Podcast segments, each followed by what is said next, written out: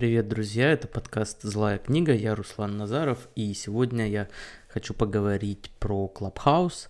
И несмотря на то, что я обещал, что каждый мой выпуск будет только посвящен э, обучению, образованию на Data Science, но иногда нужно сделать перерыв, э, хотя и об этом я тоже сегодня немножко поговорю. Э, Clubhouse стал популярен что-то там около двух недель назад, но это он у нас стал таким популярным. А, до этого он существовал только в США и собрал ну, не очень большую публику. Затем Илон Маск там появился, и все понеслось. Ну, эту историю вы, наверное, слышали или ее легко прочитать, а я хотел бы рассказать именно о своем опыте, посмотреть вообще, что это такое, немножко пофилософствовать, немножко дата сайенса, может быть, сюда завести. А, ну, давайте посмотрим. А, я попал, как и все могут только попасть в Clubhouse по инвайту, и по другим способам попасть в Clubhouse нельзя, хотя есть всякие там хаки, лайфхаки, но официальный способ только один – это инвайт, и только для тех, у кого есть айфоны. У меня айфона нет, и вообще я старый пользователь андроида, приверженец, но у меня есть iPad, и поэтому я сумел там на iPad установить этот а, Clubhouse, и Э, вот так им и пользуюсь, несмотря на то, что там это выглядит достаточно ужасно, и это э, представляет собой какой-то такой экранчик, э, телефонный экранчик, видимо, какого-то айфоновского формата, но вот в масштабе iPad, и это выглядит ужасно, повторюсь, и неудобно. Но, кстати, надо заметить, вспоминая то, что я старый пользователь андроида, и когда я попробовал, поближе познакомился с iPad OS, то у меня возникло очень много вопросов по качеству, вообще по приверженности любителей Apple к их продукции. Очень много приложений, там какой-нибудь Инстаграм отвратительно выглядит на iPad, и это не очень понятно, потому что как бы это все дорогие устройства, и это, конечно, не айфоны, но тем не менее это тоже устройство Apple, и вроде бы хочется ждать там хорошего качества, но этого нет. Ладно, возвращаемся к Clubhouse. Итак, я получил инвайт, э, и один, и как только вы получаете инвайт, вы тоже получаете для распространения еще два инвайта, можете там их отдать кому хотите. Один из инвайтов я отдал просто так, э, один инвайт э, в у себя в телеграм-канале. Ссылка будет в описании, заходите, так как инвайтов может быть еще несколько, то есть соцсеть вам выдает инвайты а, дополнительно, кроме вот этих двух, если, например, ваши пользователи, которых вы уже пригласили, очень активны в соцсети, вам дают еще дополнительные инвайты, и если у меня такие будут, я их еще предложу э, своим подписчикам в Телеграме.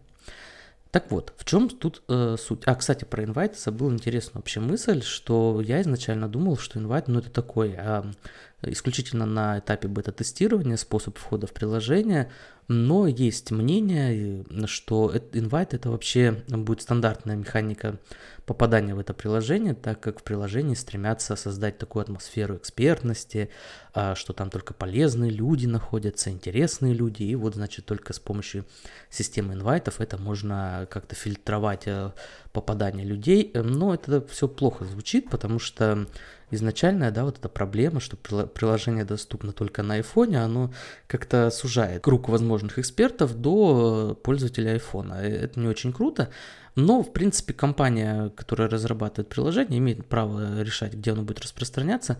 Непонятно другое. Непонятно, что некоторые, например, российские компании устраивают в Клабхаусе различного рода мероприятия, которые могут быть интересны достаточно широкому кругу пользователей и не просто интересны, а даже важны для них, но при этом э, пользователи на Android, они никаким образом не способны попасть в эти приложение, в это приложение, в комнаты, где это все обсуждается. И это такая маленечко сегрегация, и мне не кажется, что это есть хорошо. А давайте вообще немножко про суть того, как это вообще стало возможно, такой хайп. То есть что это такое? Это приложение, где люди просто разговаривают, да, они общаются, построено все вокруг комнат, э, комнату может создать любой, в этой комнате есть э, главный чувак, модератор, который может назначать спикеров. Вот эти все товарищи разговаривают, а другие могут присоединяться и просто слушать. И если слушать им надоело, они могут поднять руку и э, тогда, если модератор одобрит, то выступить. И, в принципе, можете никого не слушать, создать свою комнату и сами вещать. То есть вот такая логика, она достаточно понятная и прямая. Э, единственный здесь интересный момент, что записи не сохраняются, то есть это все такое мимолетное дело э, просто зашли, пообщались, вышли, все, записи нет, эм, э, все пропало. Это э, что касается механики. Ну в чем суть, собственно, почему это так популярно? Последний раз, когда был такой ажиотаж, это был ажиотаж вокруг ТикТока с его 15 секундами роликом, на ролик. Э, и тогда еще, я даже в каком-то подкасте обсуждал, что скорее всего, люди как бы устают уже от видео, и им хочется все больше все больше уменьшать. Ну, пускай будет так. Все больше уменьшать хотят э, э, потребление этого видео, то есть вот в, в, в оценке там на один ролик, вот 15 секунд этого достаточно. Смотреть там 20 минут, 40 минут, это уже никто не хочет. Вот хотим быстренько посмотреть видео и постепенно, значит, э, уменьшать это потребление. Хотя в ТикТоке тоже проводят очень много времени по итогу. Но, тем не менее, мне кажется, базовый механизм, он вот такой, как бы длинные ролики смотреть никто не хочет, все хотят быстрый смысл получить. Клабхаус, на мой взгляд, э, идет по этому же пути в том плане, что да, люди устали от видео, э, люди устали там от видео в каком-то официальном таком формате, как многие провели в Zoom весь прошлый год, и сейчас люди хотят э, живого общения, и Clubhouse это предоставляет, вот вы просто говорите, вас ничего не раздражает, вас ничего не отвлекает, пожалуйста, говорите, и все круто. И сам этот формат э, прикольный, я вообще любитель аудиоформата, я еще подкасты начинал там с 2012 записывать, но как-то этот конкретный формат, он меня напрягает, потому что, ну, я лично люблю как бы видеть того, с кем я разговариваю. Э, конечно, исключения составляют подкасты, но здесь мы четко понимаем правила игры, да, вот что я записываю, вы слушаете, видимо, мы друг друга не можем, это понятно, потому что у нас идет речь о подкасте. А здесь вроде соцсеть, и вы не видите человека, с которым вы общаетесь, видите только аватарку, и это все достаточно странно, и, на мой взгляд, повторяюсь, что это просто а, такая реакция нашего мозга в попытке ослабить такое давление соцсетей. То есть вот сначала было много Ютуба, мы все устали от Ютуба, от длинных роликов, мы перешли на ТикТок. Сейчас мы вообще хотим остаться только со звуком. И непонятно, если честно, что будет следующее. И когда-то вообще обсуждали я с друзьями о том, что может быть либо что-то меньше, чем 15 секунд видео. Оказалось, в принципе, возможно, это просто будет аудио. Пускай там даже будет часовое или двухчасовое общение, но это аудио общение, оно, видимо, не так грузит наш мозг или что-то в этом роде. Но это все, конечно, философия, а сейчас давайте поговорим вообще, почему эта соцсети людям нравится. Я порылся в интернете, посмотрел какие-то отзывы и несколько основных пунктов. Ну, ну вот смотрите, самый такой часто встречающийся пункт, то, что Clubhouse сейчас предоставляет отличный нетворкинг потому что туда сейчас собрались, а, в, например, в российском сегменте, и, и это повторяет западный сегмент, туда собрались а, различного рода большие шишки, то есть это такой элитарный, эгалитарный клуб, и вы можете туда зайти, попасть в какую-то комнату с каким-то там, не знаю, Тиньковым, поднять руку и даже с ним пообщаться, как бы, да, и это все в такой неформальной обстановке. Буквально недавно Тиньков а, рассказывал о том, что он не может найти себе какого-то там директора по продуктам с зарплатой за миллион, долларов, и вот, значит, вся комната стала на этот счет, счет шутить и там предлагать резюме, то есть вот такое как бы не, неформальное общение с Тиньковым, это вроде всех прикалывает. И э, смотрите, что получается дальше. Э, это первый момент нетворкинга. Второй момент то, что там не, нет никакого лишнего контента. То есть там нет ни текста, ни видео, только звук. И это то, о чем я говорил выше, что здесь мы имеем просто такую максимально упрощенную соцсеть, потому что, в принципе, от соцсетей мы уже устали, от Фейсбука все устали, от а, Ютуба все устали, осталось вот Клубхаус, минимум информации, которая грузит наш мозг, слушаем и все, и ничего больше ничем не занимаемся. А, кто-то пытается найти здесь даже философские смыслы, например, в том, что запись не сохраняется, значит, нужно ценить каждый момент, нужно ловить каждое слово, а, переслушать ничего не получится, надо все сразу понять, как бы вот э, это тоже такой ореол какой-то элитарности, какой-то такой философии собственной у, соци... у социальной сети. А, в принципе, наверное, с этими доводами, с какими-то можно согласиться, и это, наверное, все круто. Вопрос, останется ли это по ходу дальнейшего развития соцсети, а, посмотрим. Оценки есть разные, или то, что соцсеть а, стабильно будет расти, или то, что она превратится в такой элитарный клубчик там для своих. Я склоняюсь вот к этому последнему мнению, и дум, не думаю, что аудиоформат, он все-таки а, победит тот же видеоформат, потому что, да, как бы от видео устали, но тем не менее э, видео дает гораздо больше информации для понимания того, что происходит. И э, по этой причине э, наш мозг успевает больше информации из видео выхватить. И по этой причине, я думаю, все равно люди будут постепенно возвращаться из того же Клабхауса к тем же видео. Я не думаю, что ну, Клабхаус как-то потеснит там ТикТок, не говоря там о Ютубе, э, но поживем, увидим.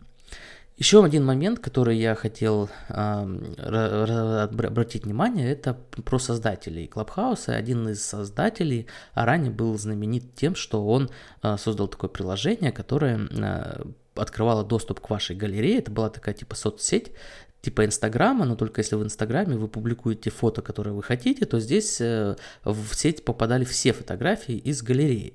То есть вот такой постоянный фотодневник вашей жизни, и вот чтобы все его могли смотреть и э, радоваться, не знаю, огорчаться.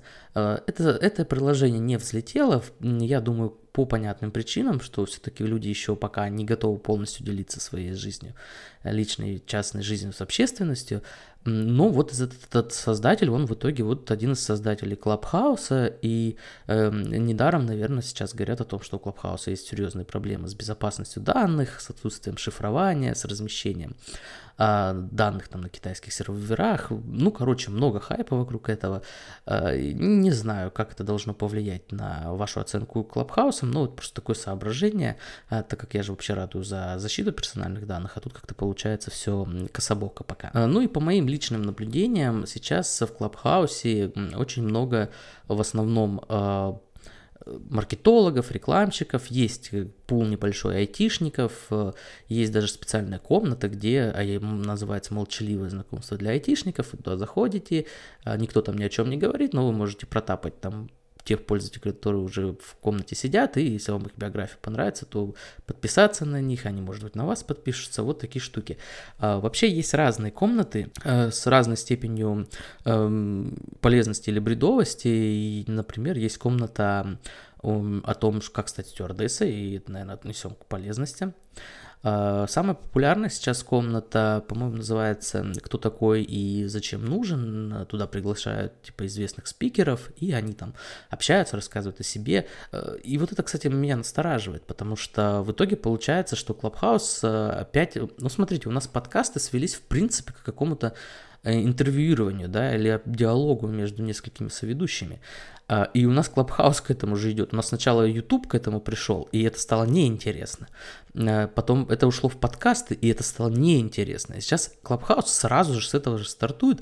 Мне кажется, это как бы неправильно. Мне кажется, что соцсеть, вот по крайней мере у нас здесь, она не нашла а, своего какого-то адекватного выражения. И раз у нас самая популярная комната, это э, комната опять-таки с выслушиванием, обсуждением, интервьюированием какого-нибудь известного человека. Ну, есть э, комнаты, как я уже говорил, для айтишников, есть молчаливые знакомства, есть немолчаливые знакомства. Э, Сбербанк и производ, проводит там свои э, мероприятия, тоже рассказывает об искусственном интеллекте. Э, дата завтраки разные есть, где можно обсудить какие-то проблемы аналитиков данных. Э, короче, все это достаточно интересно. Посмотреть на эту движуху, на этот хайп, э, вы можете подписаться на меня. Под ссылка будет в описании. Не ссылка, там нельзя сделать ссылку на свой аккаунт, можно только найти по названию. Вот название моего аккаунта будет э, в описании. Короче, если честно, пока у меня такие противоречивые чувства к Клабхаусу. Но, в общем, не знаю, посмотрим, что это будет. Вот как-то так. Ну, еще сегодня я хотел э, быстренько а, обсудить, и новости Data Science я пока не делаю, нет времени, но э, как за новостями слежу, и меня насторожило э, две новости за последнее время. Первая новость о том, что австралийские ученые, значит, провели исследование, где искусственный интеллект э, играл с человеком и подстраивался под него таким образом, чтобы либо давать ему э, выигрывать больше, либо давать ему больше проигрыша. То есть, как они это называют, это управление поведением человека. И принцип такой, что а в будущем, возможно, искусственный интеллект вам будет советовать. Вот вам звонит какой-то незнакомый номер, искусственный интеллект понимает, что это, возможно, мошенник, и он вам говорит, дорогой товарищ, вот по оценкам твоего предыдущего поведения ты склонен верить мошенникам, поэтому не бери этот э, номер. Это первая новость. А вторая новость это то, что в одном из банков на, начали проводить оценку эмоций должников. И это тоже очень странно и непонятно, сообщают ли должникам, что их эмоции оцениваются э, компьютером. Я к чему все это, эти новости? Я думаю, что это будет прикольно, наверное, обсудить ну, например, в том же Клабхаусе, и подписывайтесь на меня, и, например, 22 февраля создадим комнату, я создам комнату, и там а, а, обсудим это дело. Хотя я понимаю, что здесь есть определенная ирония, я говорил о том, что создавать в таком элитарном обществе комнаты, типа рассчитанные на всех, а у всех нет возможности подключиться. Блин, я это все понимаю, как бы. Но что ж делать, диалектические противоречия, от них никуда не деться, так что еще раз подписывайтесь на меня и постараемся там в ближайшее время поговорить вот об этих новостях, их как-то обсудить, потому что, на мой взгляд, это очень ужасно. А, ну и про последнее, про обучение, ну пока DataCamp я отставил в стороне и сосредоточился на чтении литературы и на работе над своими проектами, в частности по полу программе Microsoft Lob по искусственному интеллекту домашнему. Я сделал код, он на GitHub и будет отдельное видео про это. Э, который позволяет э, сортировать ваши фотографии. Мне кажется, круто. Сейчас душа потянулась у меня больше к практике, потому что я осознал, что каких-то теоретических скиллов я набрал, а какого-то страха перед кодингом нет, и все, ты уже пошел как бы работать практически. И вот об этом я всегда говорю, что не надо сразу человека писать, пихать в практику. Это желание практическое, там от кодинга до решения задач по математике, оно должно вырасти изнутри вас по итогом того, как вы нарабатываете теоретических скиллов, вот вы настолько заинтересовались теорией, что вам наконец-то стало интересно это все дело пустить в практику, и вот это нормальный рост для человека. Когда вы сразу человека бросаете в практику, вы его просто пугаете, потому что он начнет даже не понимать контекст того, а, что он делает, даже если он а, по каким-то примерам набирает код, и поэтому у меня возникли какие-то определенные сомнения относительно не то, что даже датакампа, а вообще такого способа обучения, как предлагает что датакамп, что Яндекс Практикум, и не знаю, пока мысли у меня в стадии становления, как только более-менее сформируются, проверю их для себя, я вам об этом обязательно расскажу, поэтому подписывайтесь на меня, подписывайтесь на YouTube канал, ссылка тоже будет в описании, и, короче, все будет круто, я благодарю вас за то, что вы меня слушали, и до свидания.